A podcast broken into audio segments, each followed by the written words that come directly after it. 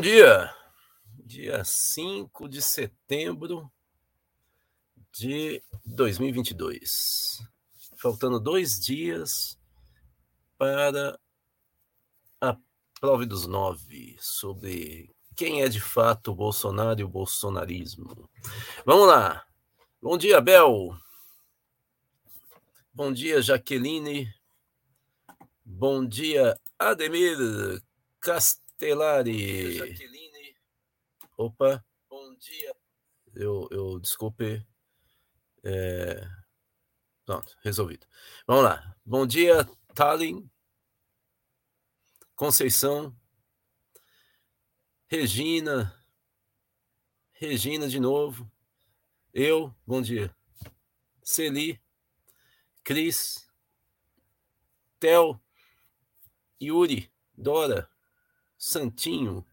Carmen. Gilberto. Elizabeth. João Batista. Giovanni. Bom dia, Vera. Fausto. João. Tiago. Paulo. Silvio. Gilmar. Marcelo.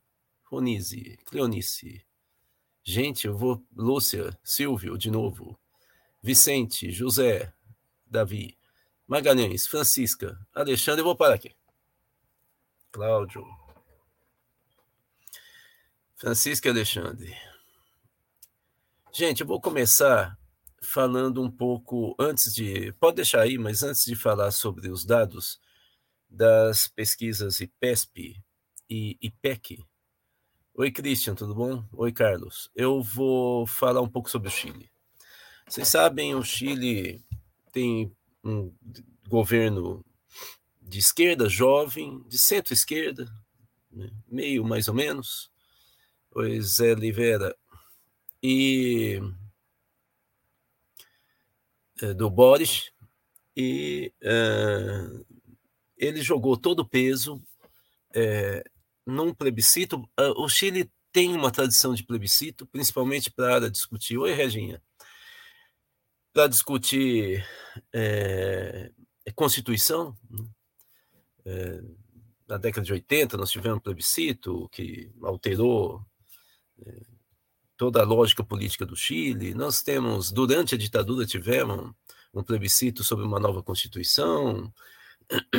Então, assim, há uma certa tradição do Chile em relação ao uso do plebiscito como uma forma de garantir uma certa unidade do país nas grandes mudanças. E o governo Boric, que ganhou por volta de por, com 55% mais ou menos dos votos, 10% acima do segundo colocado de direita, é, em seis meses perdeu muita popularidade. Por vários problemas, problemas regionais, mas por causa da crise econômica. O Chile, ao contrário do Brasil, é, ele tem uma estrutura unicista orçamentária. O orçamento é nacional, é, o Chile praticamente é a região metropolitana de Santiago, a capital, e o restante do país. Para que vocês tenham uma ideia, é, você tem, assim, como em vários países europeus, você tem uma, a Câmara Municipal, na verdade, é um conselho. É, e é, o conselho não tem muito poder. Né? E o secretário de governo e o prefeito, porque o orçamento é muito centralizado nacionalmente, é, eles também não, nem recebem muito um, um, salário alto, não tem isso. Né? Então tem uma caracterização do Chile é muito diferente do Brasil, mas o fato é que o Boris, o Robson, Thelma, Irdes, Elizabeth, mas o problema é que o Chile é, houve um plebiscito ontem. É, há uma série de problemas. É, o, o, esse plebiscito foi em relação a uma nova Constituição. E essa Constituição foi é, elaborada por mais ou menos 150 convencionais, né? É, seriam os constituintes, né? Sendo mais ou menos 10 a 15% de extrema-direita que estavam lá, E então, grande maioria.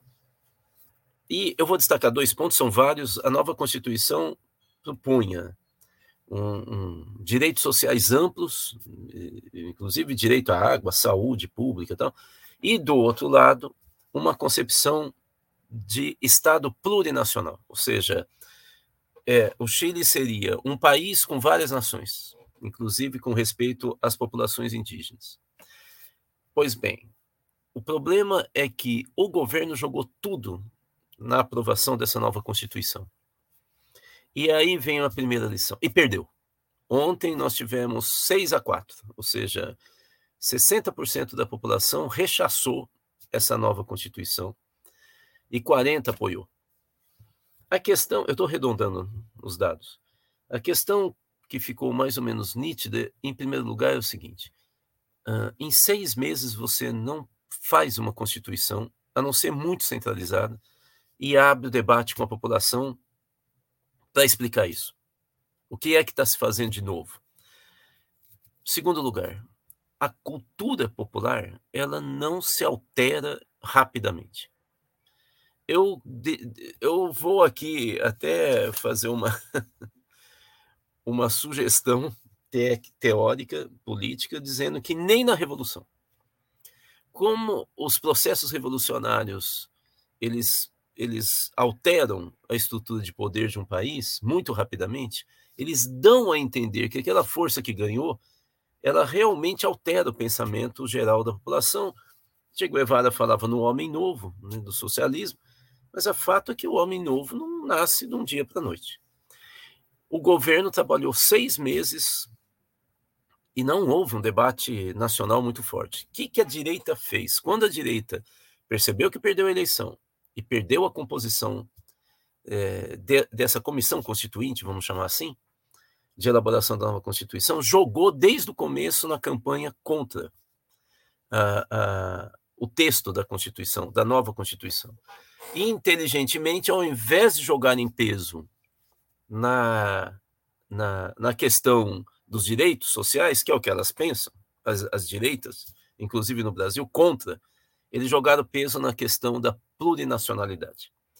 E aí mexeu com os brios da identidade nacional chilena talvez para entender um pouquinho o que, que é a identidade os brios chilenos, basta a gente lembrar como que são, como que é a identidade nacional e os brios nacionais dos argentinos. Pois é, os chilenos talvez sejam até mais.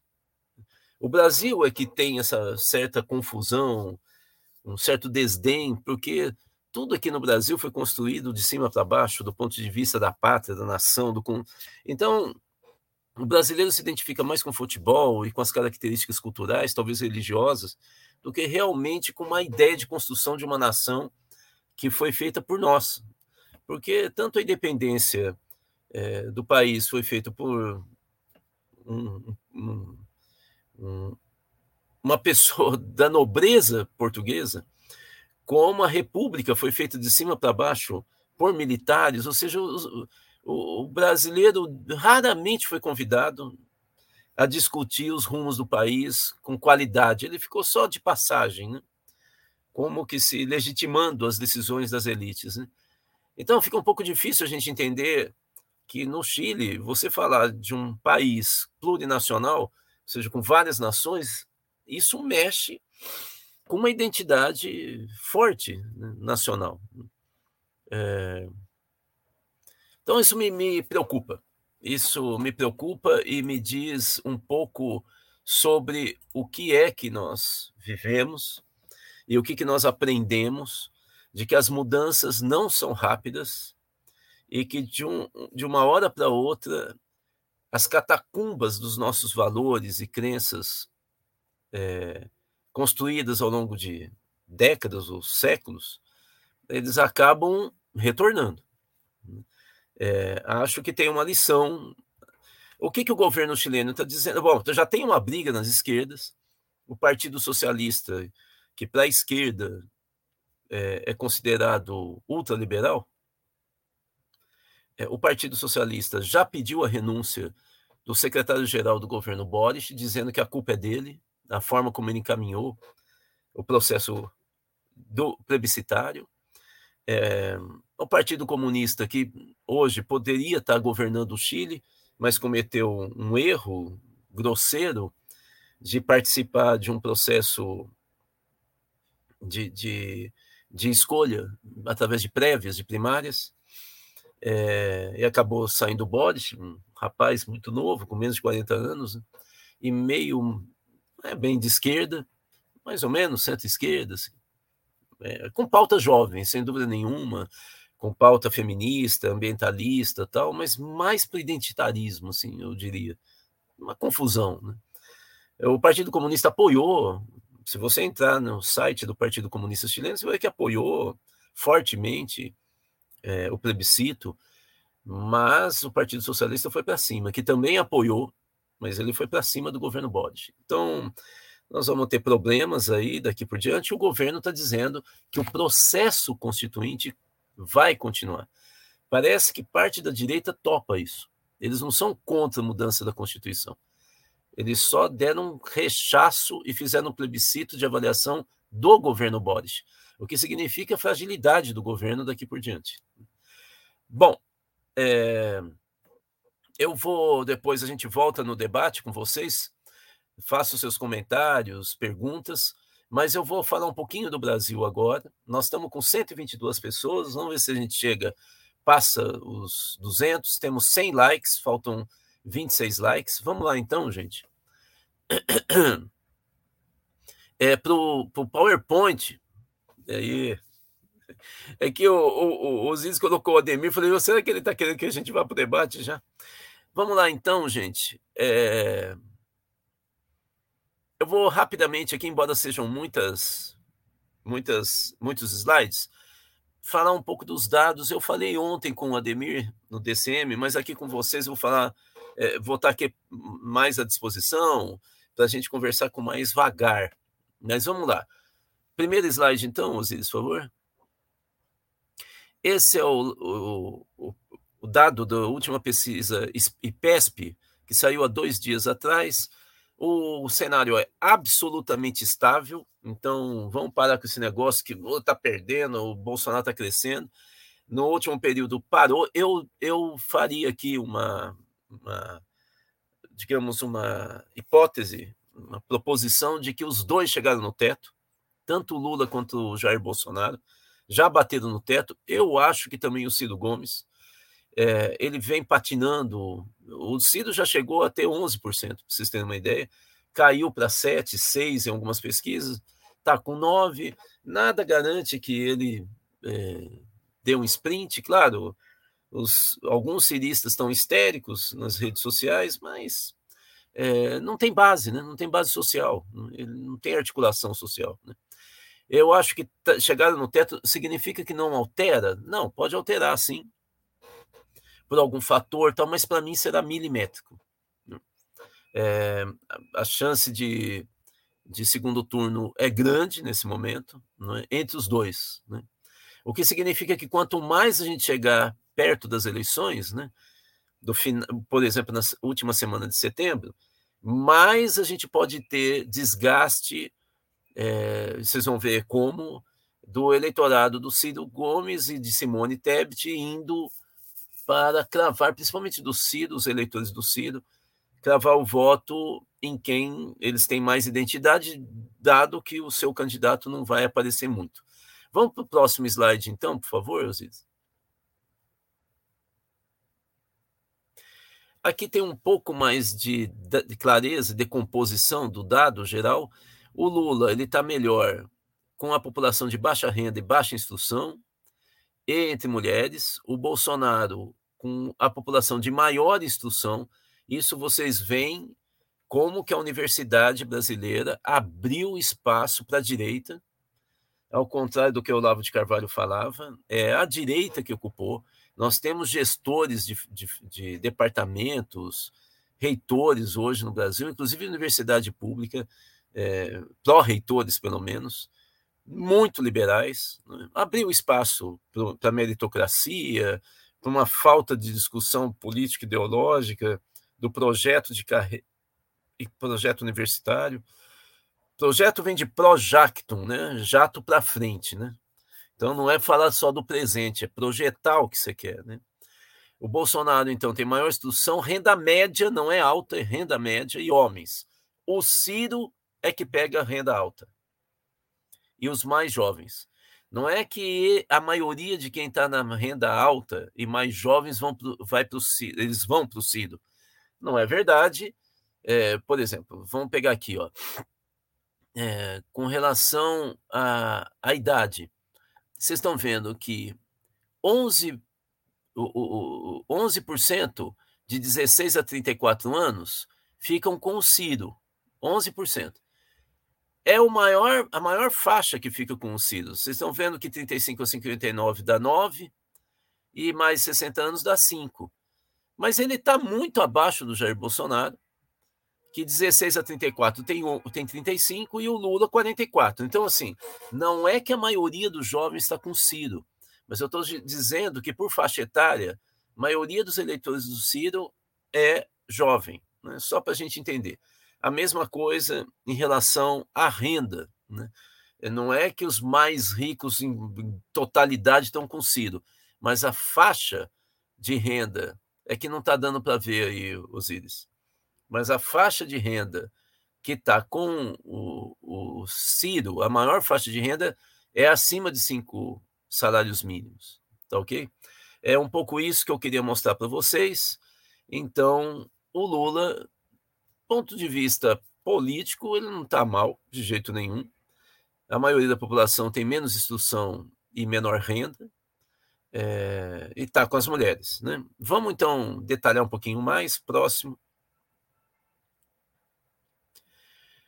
Segundo turno, vocês estão vendo do lado direito o Lula com 53, é, por cento, Bolsonaro com 38 no segundo turno, vitória esmagadora no segundo turno, esmagadora. Mas vamos ver aqui para o lado esquerdo o detalhamento.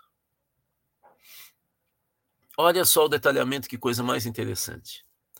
97% das pessoas que hoje dizem que votam no Lula é, no primeiro turno, dizem que votarão nele no segundo turno. Aí tem a questão da margem de erro, aparece 3% né, que saem é, dos que votam no primeiro turno, falaram que votam, vão anular o voto em branco. Né? Bom, é, então talvez tenha, tá, esteja dentro da margem de erro essa diferença aí. Né?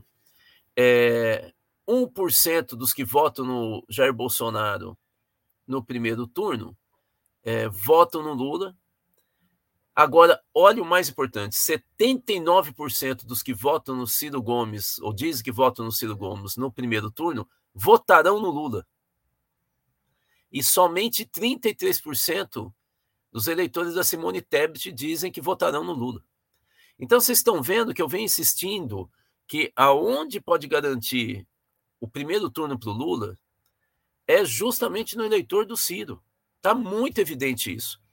Vamos só dar uma olhada. A Tebet, a maioria, 41%, vai anular o voto, votar em branco.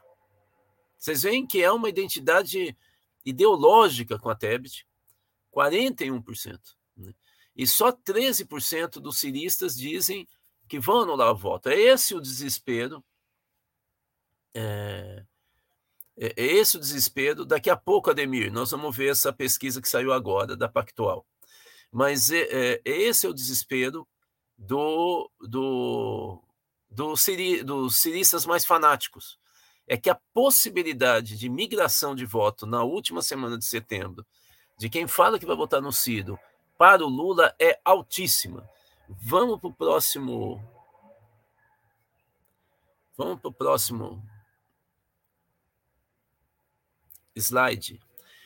É, qual, é, é quem da, dos eleitores que foram pesquisados né, pelo IPESP, é, qual foi a fonte, é, qual foi o candidato que mais apareceu em notícias ou propagandas recentes?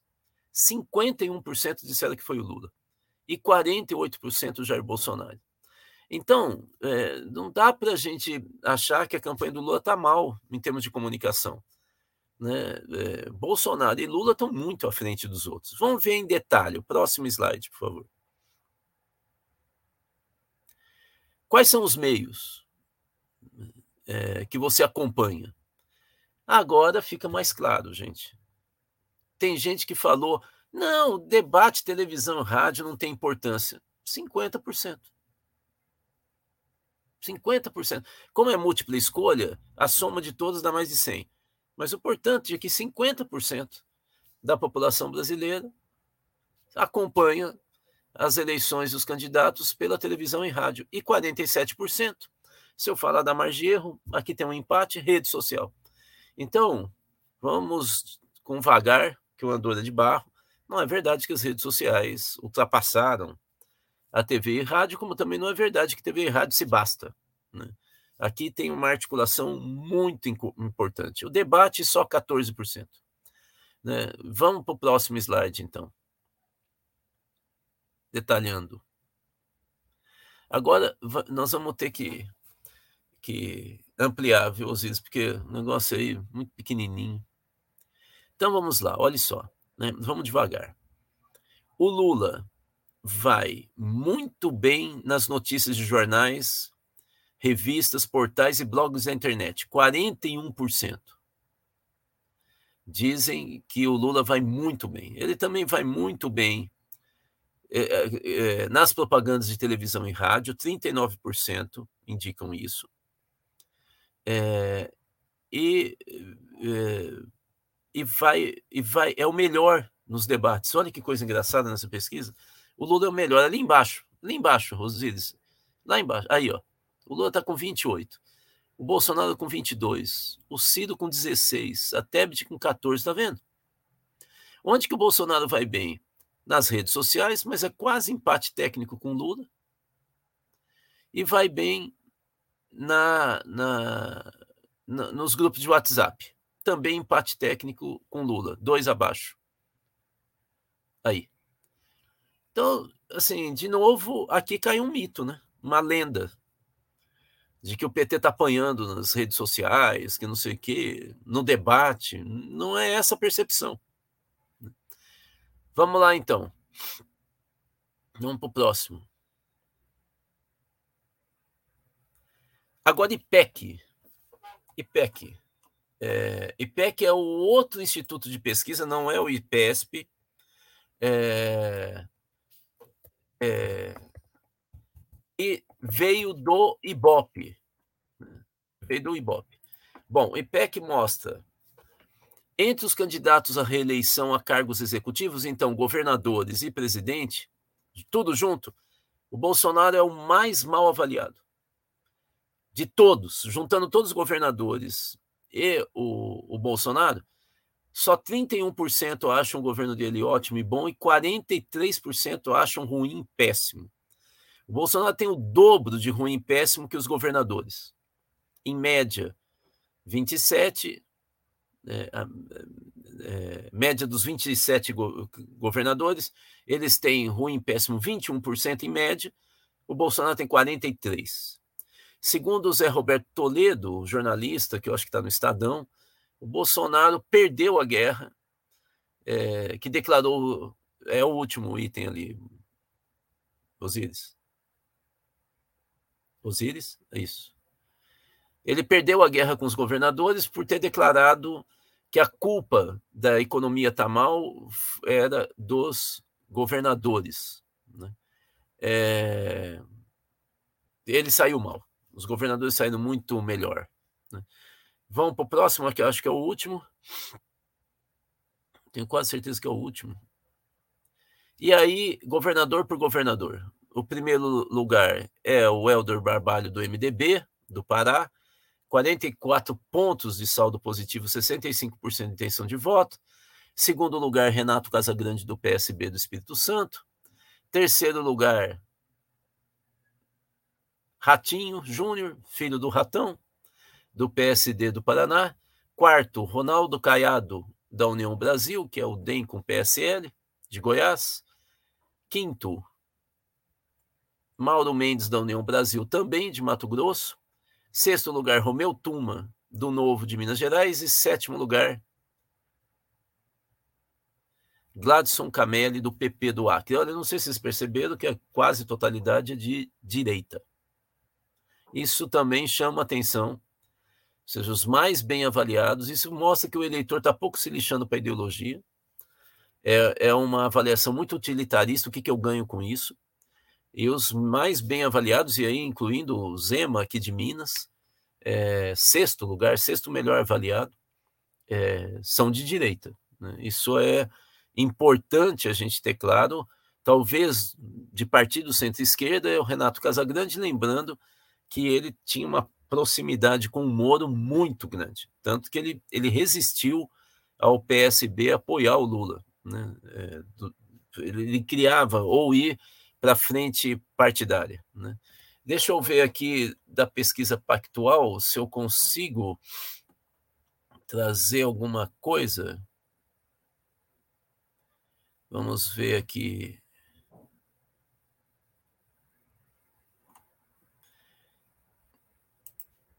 Aqui, ó.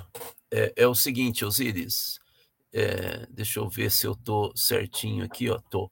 Eu vou passar aqui para você, Osiris, o, o link da pesquisa, só um pouquinho. Eu não estou olhando a tela, tá?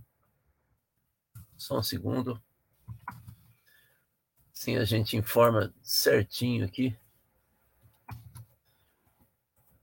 Aí, Osiris, vou colocar agora o link para a gente passar aí para todo mundo. Isso, é esse aí mesmo. Vamos então colocar na tela cheia do Poder 360, o site Poder 360.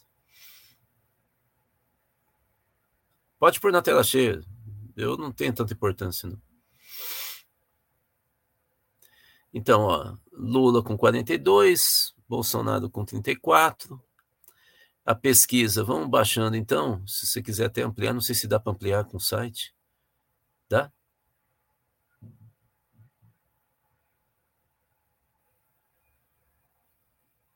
Aí tá ótimo. Então, a pesquisa FSB Comunicação para o Banco Pactual, divulgada nessa segunda-feira, dia 5, mostra o presidente Lula com 42% de intenção de voto é, no primeiro turno e Bolsonaro com 34%. No último levantamento, divulgado 29 de agosto, o petista aparecia com 43%, agora com 42%, e o Bolsonaro 36%, agora 34%. A pesquisa realizou é, duas mil entrevistas e a margem de erro de dois pontos percentuais. Então, o Bolsonaro, nesse caso, e o Lula estão dentro da margem de erro, né? então está estável. Vamos, vamos, parece que o dado que o, que o Ademir citou lá embaixo. Olha só, Ciro Gomes e Simone Tebet. Ciro Gomes, 8%, caiu 1% em relação à pesquisa de agosto, e a Tebet subiu para 6%, dois pontos a mais. Então, de novo, a mesma coisa que nós vimos é, no Datafolha, há um empate técnico é, entre Ciro Gomes e Simone Tebet. A possibilidade realmente do Ciro ficar em quarto lugar é bem razoável, e nesse caso é, poderia começar a desidratação de eleitores do Ciro, percebendo que ele não tem é, chance e quando isso pode acontecer? Se continuar nessa situação, na próxima pesquisa, é, que pode ser realizada semana que vem. Né? Então, aí na próxima pesquisa, a Simone já terá passado o. o se continuar do mesmo jeito que está aqui, é, o Ciro Gomes dentro da margem.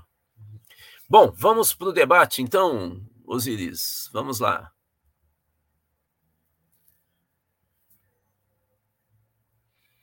Eu daqui a pouquinho, quando for 15 para as 9, vou pedir para o Osiris passar um vídeo de um minuto, tá? Mas daqui 15 minutos. Elizabeth, vi Rogério Tomás falando no 247 que foi muita propaganda sobre tomada de propriedade privada e fechamento de igreja pela direita e extrema-direita. É, mas não é isso que os analistas de esquerda estão falando no Chile. Agora, que a extrema-direita foi com tudo, foi. O problema é que eles acabaram de perder uma eleição, né? Eles falaram, vencemos o comunismo, imagina o bode comunista tal. É muito parecido, mas não foi isso que pegou, não, viu? Elizabeth. Elizabeth saiu, a população do Chile saiu na rua. A questão foi, pelo que eu ouvi até aqui, foi essa questão da plurinacionalidade. Não vamos tentar comparar assim tão parecido com o Brasil, porque não, não é o caso. Tá Mas vamos lá. Ademir, e o Ciro quer contornar o presidencialismo de coalizão com plebiscito. Então, esse é um dos problemas. Aí criou um problema para o Ciro, mesmo não tendo inserção nos movimentos no povo.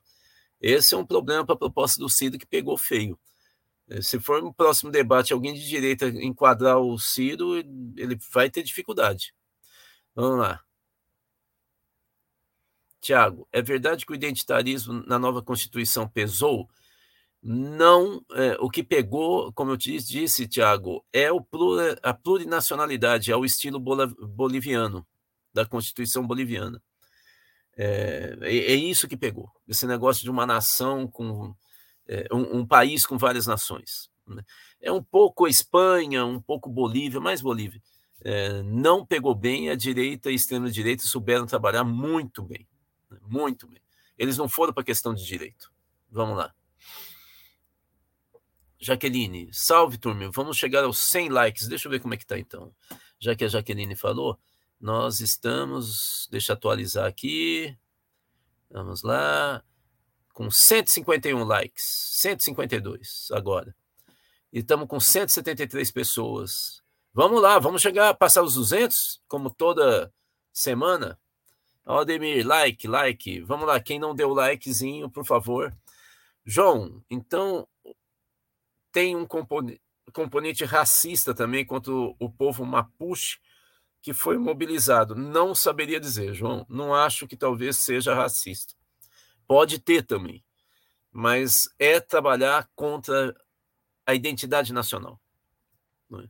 Você não trouxe direito, você tirou, você criou um mosaico, entendeu? As etnias acima da nação. Isso aí pegou pesado. Olha, quando teve a Copa das Confederações aqui no Brasil, o meu filho que é jornalista, dentro de um de um de uma, um acordo de solidariedade, eu acho que ele era do Metro. E o Metro é, é um jornal que tem no mundo todo, né? Ele acolheu um jornalista chileno que veio cobrir o, as Copa das Confederações aqui. Eu, eu, eu acho que a Copa de Confederação, a Copa do Mundo, eu não me lembro muito bem, mas o fato é que você não tem ideia, um jovem, como que ele chorava falando do Chile não é assim, e, e do jogo, mas não só do jogo do Chile. O nacionalismo chileno, a identidade nacional é muito forte, muito forte. É, é, diferente do Brasil. Mas vamos lá. Ademir, piso da enfermagem proposto e aprovado pelo Legislativo e sancionado por Bolsonaro é suspenso pelo Barroso, que o Ademir não falou, por um ministro do STF indicado pelo PT. Essa já é a narrativa entre muitos enfermeiros e técnicos. É, essa que é a questão, e não dá para mentir, né? O estrago eleitoral pode ser grande. Então, eu acho que o Lula não aprendeu.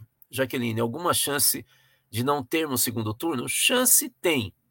Mas com essa militância só teclando, sem empolgação, sem encher as ruas de bandeiras, não dá. Fazendo só ato fechado, comício com milhares de pessoas, e depois não sai na rua, com candidatos a governador, deputado, indo para um evento fechado e depois não sai nas ruas, nos calçadões da cidade, vai ser meio difícil, Jaqueline. Mas vamos lá. Irdes, é um liberalismo sem fim nessas universidades, dá nojo. Nossa, totalmente do, dominada pela direita. Universidade brasileira. Depois de meia, meio século da esquerda, se não a esquerda, né? É, hegemônica, né? inclusive nos currículos. Né? Ademir, Montenegro afirma que o Lula não perde a eleição. Montenegro foi diretor do IBOP. Só um terremoto muda isso. É, eu acho que também não tem. Estatisticamente não tem como. Pode ter segundo turno, mas não tem como o Bolsonaro ganhar. Tiago, Christian da UERJ disse que chama atenção não a força, mas a fraqueza do bolsonarismo. Em quatro anos perdeu muito apoio popular, em torno de 30%, e os candidatos para Senado e governo viáveis são aqueles que tentam se desvincular dele. É, essa é a maior demonstração, né? indicador. Osíris? Raflin, Rudá, segundo o TSE, apenas 15% do eleitorado tem ensino superior. Por que a esquerda insiste tanto em se dirigir ao público universitarizado se mais da metade dos brasileiros sequer tem médio completo? Bom, primeiro porque é uma tradição da esquerda, que tem a ver com a ideia de que a consciência vem de fora, consciência política, porque o trabalhador alienado e de baixa instrução não tem, em função do trabalho alienado, tempo para refletir sobre a vida. Então, quem é profissionalizado na política, nos partidos de esquerda, trariam a informação e a formação de fora. Até por uma questão de tempo, não é de intelecto. Né? E, e essa ideia reforça, portanto, a noção de que a militância de esquerda e os quadros de esquerda vêm dos setores médios, em especial, especial é, universitários. Né? Então, tem toda uma tradição, inclusive no Brasil, como Zé Dirceu, Genuíno, bom, se for falar todas as lideranças, Manuela Dávila, todos eles vêm da universidade, movimento estudantil e tal. É raro ter alguém como Lula, que sai da caixinha, e mesmo aqueles que vêm desse, do movimento operário, eles logo vão para a universidade, caso do Vicentinho, né, que hoje é advogado. Então, assim, você tem uma tradição da esquerda de lidar. E a, o problema maior é que o lulismo é, abandonou e fez o PT deixar de ter relações umbilicais né, no processo de tomar decisão com as organizações populares de base, o que faz com que ainda fique mais difícil você saber falar linguagem lá de baixo. Né? 2013 foi isso, foi quando o PT se assustou com a nova sociedade brasileira. Né? Vamos lá então? Juliano, quando no debate o Lula tratou o Ciro com amor, para mim ele estava mirando no eleitor do Ciro. É o Lula. Aliás, ele deve ter aprendido que não é bem assim, né? Que ser muito esperto parece que o eleitor é bobo, né?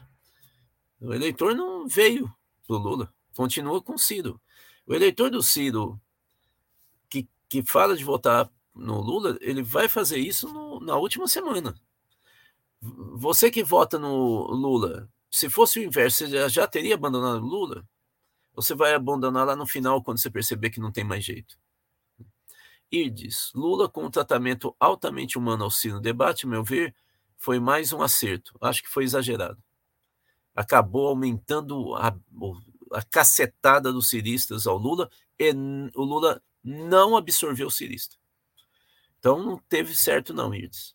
João Batista, o chileno brasileiro Vladimir Safatli, do PSOL, defendendo a participação de não filiados nas convenções partidárias brasileiras. É essa é uma tradição europeia. E mergulhando fundo no identitarismo. O PSOL tem futuro? Igualzinho o PT, João Batista. O que, que você falaria da Djamila? Igualzinho. O PT está todo dominado pelo identitarismo em alguns temas, né? Vamos lá. Tiago, Ainda vejo muito influenciadores petistas no Twitter debochando dos eleitores do Ciro, do próprio Ciro. Ah, mas vale a pena. Vale a pena, às vezes, debochar. Agora, você tem que equilibrar, não é? E depois não é no, nas redes sociais que a gente vai ganhar, Tiago, é na rua. Essa coisa de achar que tudo vai ser na rede social. Sinceramente, eu não entendo isso. Não entendo. Olha, você acha que cirista está no Twitter? O cirista médio? Não tá, bicho, não tá. No máximo ele tá no grupo de WhatsApp. Tá... Então, assim, é o foco errado. João Batista, programa de Bolsonaro ontem, Paz e Amor, é dirigido aos grotões, infância humilde no Vale do Ribeira, seu professor primário falando do menino esforçado, parecia primeiro programa do Quercy de 86. É. É. Vamos lá. Tiago, Barroso e Fux, dois grandes presentes da Dilma. Horríveis. Marina, like 160, deixa eu ver. 184, 181 likes. Muito bom. 181 likes, 183. 184 pessoas agora. Vamos chegar, passar os 200, gente? Liga aí para pro, os parentes para entrar aqui. Vamos lá, gente. Vamos continuar. Tânia, o Boris tem pouco tempo para resolver essa crise. Se não renuncia ou, ou será renunciado. Não sei, não sei não. Acho que é crise, mas renunciar, acho que. O secretário-geral é que está no alvo agora. Imagina se cai. Vamos lá. Emerson, e 7 de setembro? É, vai ter passeata, festa. Em Brasília está fechado, não pode entrar carro. Sei não, Emerson, acho que vai ser tipo manifestação tipo motociata, não vai passar disso. Mais um fiasco do Bolsonaro. Jaqueline, assistindo a live no ônibus. Hoje não dá para perguntar. Ué, já que postou aí, pergunta. Elias, Lula tem que identificar os fazendeiros que foram para a esplanada pedir golpe. O Lula tem que fazer campanha. Três semanas, gente. Três semanas.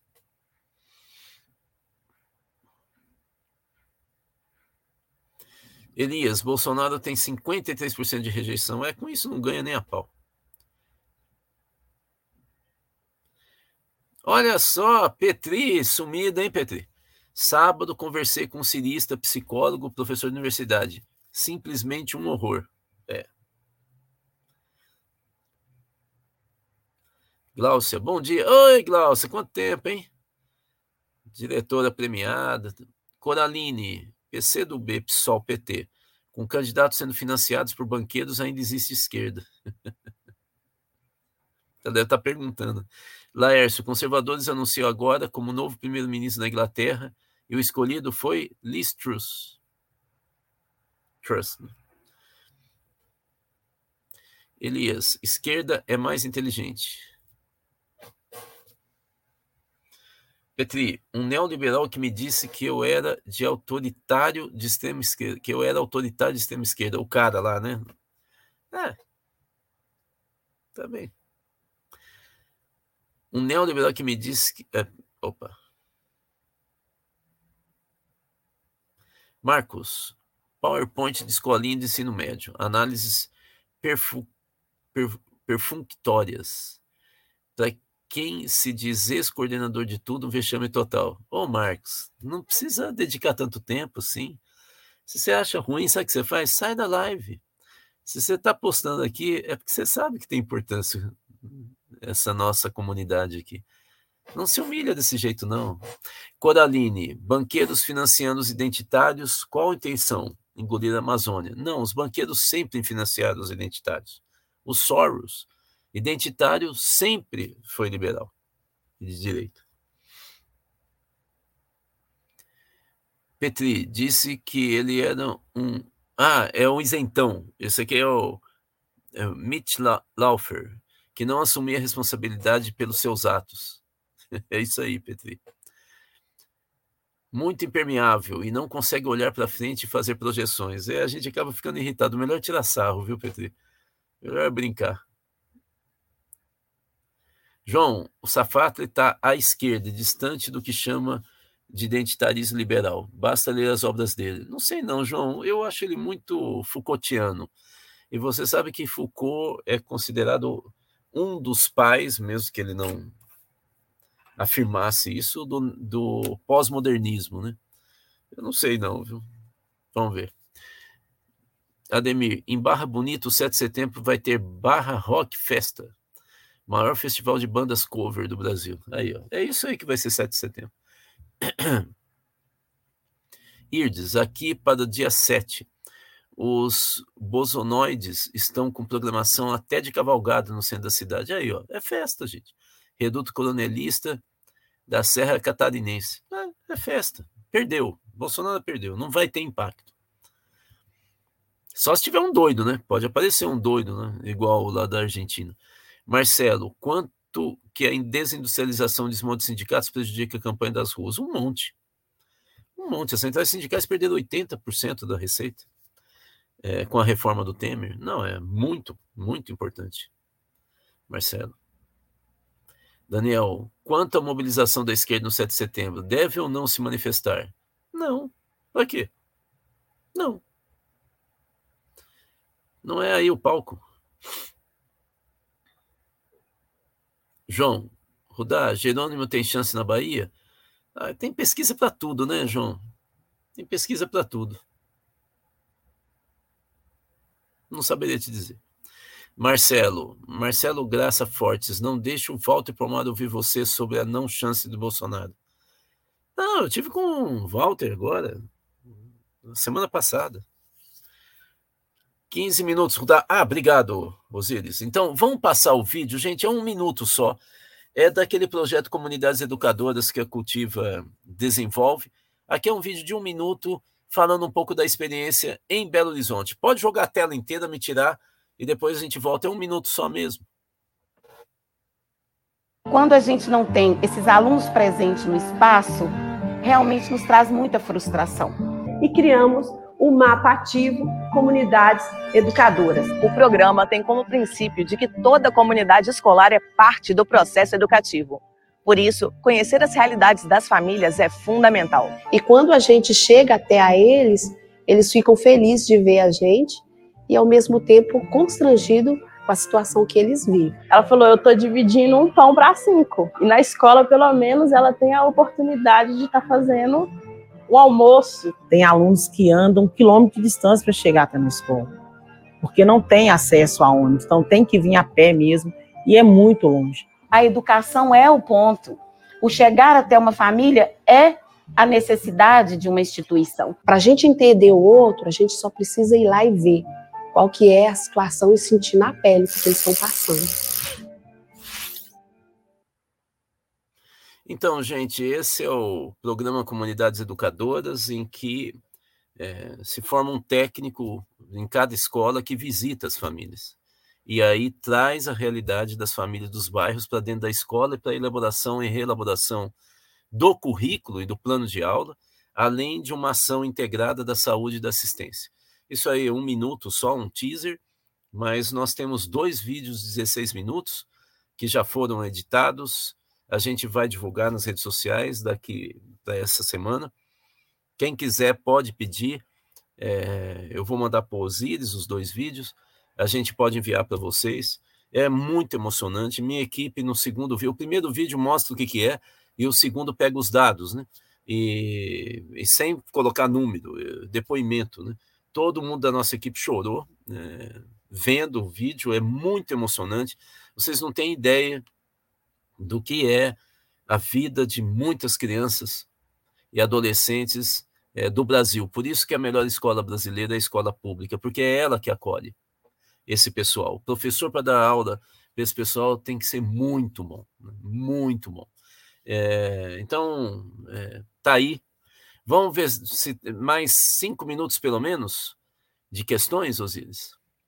João Luiz, sinto uma falta de preocupação com candidaturas de deputados estaduais, federais, senadores de esquerda. Não está não, João. Não está não. Está tendo muito trabalho. Aliás, as campanhas no interior do Lula são feitas por deputados, candidato a deputado federal e estadual. Né? Por exemplo, a candidata aqui de Minas, a deputada estadual que deve ser mais votada de todos os partidos é do PT, a Bia Cerqueira, pelo menos é o que mostra as pesquisas que me chegam às mãos. Então não está tão ruim não, João. Acontece que também não dá para esperar que de uma hora para outra a gente transforme o eleitor num eleitor de centro-esquerda e de esquerda, né? Tem que também ter razoabilidade, né? Vamos lá.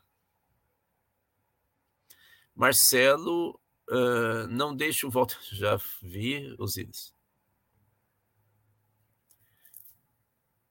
É, Tiago, por que a esquerda não tem coragem de falar mais de socialismo? Porque pensa em se vender como, como sabonete. É por isso.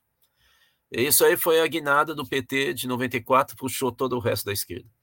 Alencar, Lula vence em 15 estados, Bolsonaro em 5, segundo pesquisas. É, segundo o levantamento do IPEC. Do Bolsonaro estar atrás nas pesquisas, tendo a máquina em mãos, não é desesperador? Claro que é. Claro que é. Essa é a questão.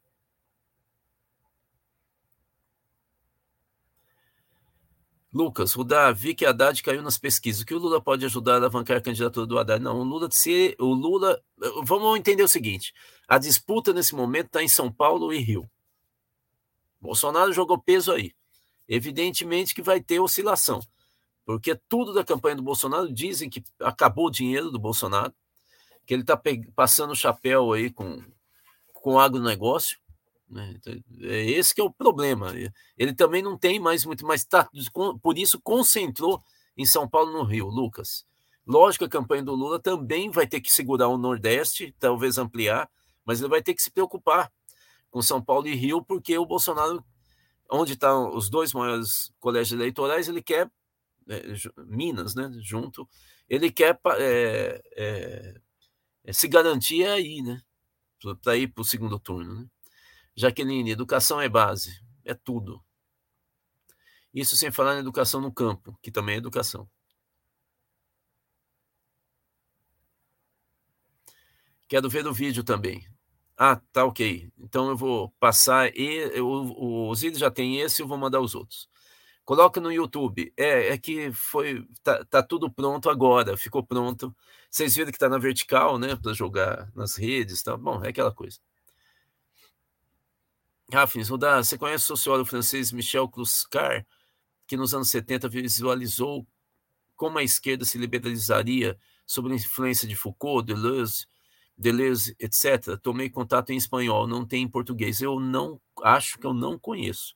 Posso ter até lido, mas não conheço. Mas tem muito, muita gente uh, que analisou Foucault e falou que não era só o Lyotard, mas o Foucault também teria sido um formulador do pós-modernismo, da fragmentação do olhar, do pequeno e não do, do, do olhar macro da sociedade, dos conceitos da microfísica do poder e não dos conceitos macro da disputa política, da organização de Estado e assim por diante. Jaqueline, a visão filosófica de Deleuze e Guattari na microfísica, na micropolítica dos afetos é uma educação para a potência. É, você viu que eu não falei do Guattari. O Guattari, desde o começo, apoiou Lula e veio para o Brasil. Eu, eu tive como estudante com ele no Pátio da Cruz da PUC de São Paulo. Ele estava muito interessado no PT. Cláudia, Rudal, o que fazer quando o eleitor considera o Lula um demônio durante a panfletagem? É, uh, dizer, cuidado para você não pensar tanto no demônio que ele acaba te engolindo. Né? É, tente ver como ser humano. Ponto e vai embora. Uma frasezinha só para ele pensar. Você não vai convencê-lo na hora. Alexandre, aqui na Zona Oeste do Rio de Janeiro, berço da milícia, nenhum candidato de esquerda pode fazer campanha para quem podemos denunciar isso, já que o Estado está todo aparelhado. Denunciar agora? Alexandre, três semanas, vai para outro lugar que você consegue voto. Alencar, estão divulgando que em governos de esquerda, Nicarágua e Colômbia, estão perseguindo católicos. Na Nicarágua, o problema é sério. Colômbia expulsando padres. Até que ponto isso pode ser prejudicial ao Lula? Parece que nada, viu? O que a gente está capturando nas pesquisas é que a grande maioria dos católicos está do lado mesmo do, do, do Lula. Então, Sérgio, bom dia. Olha, o Lula tá, perdeu um pouquinho, mas é pouco, de votos de jovem negro sudeste. É isso. Sérgio, bom dia. Depois divulga essas pesquisas sobre deputados. Votarei na Bia de novo, para não correr o risco de escolher outra candidata e esvaziar a votação dela. Tá, eu vou ver onde que tá. Uh, eu recebi umas três. Santinho, tese de Mavi, Mavi Rodrigues sobre Foucault como um pensador proto-pós-moderno. Silvia, margem do agregado. Margem do agregado? Ah, não entendi. A margem de erro? Ai, Silvio, não entendi.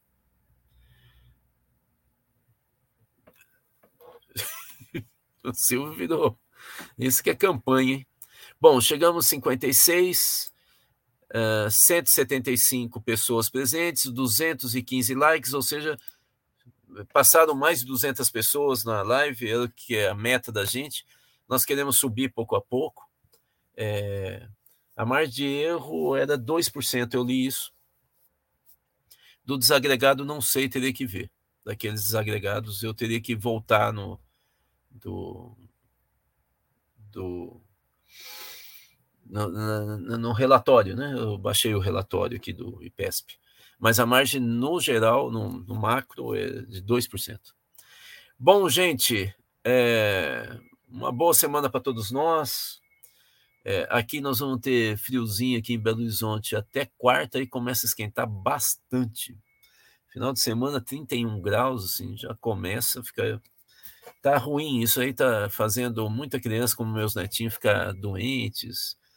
É, dor de ouvido, dor de garganta, uma mudança muito rápida. E quando tem a mudança para o frio, vem uma ventania aqui em Belo Horizonte, coisa impressionante. Fazer o quê? Bom, gente, então uma boa semana para todos vocês e terminamos aqui, como sempre, com um cântico do, dos indígenas. É, eu não me lembro qual é a nação, é, na voz do, do, do, Bruno Pereira e com a, arranjo e reorganização do Abu Janra. Em té, gente, um bacho.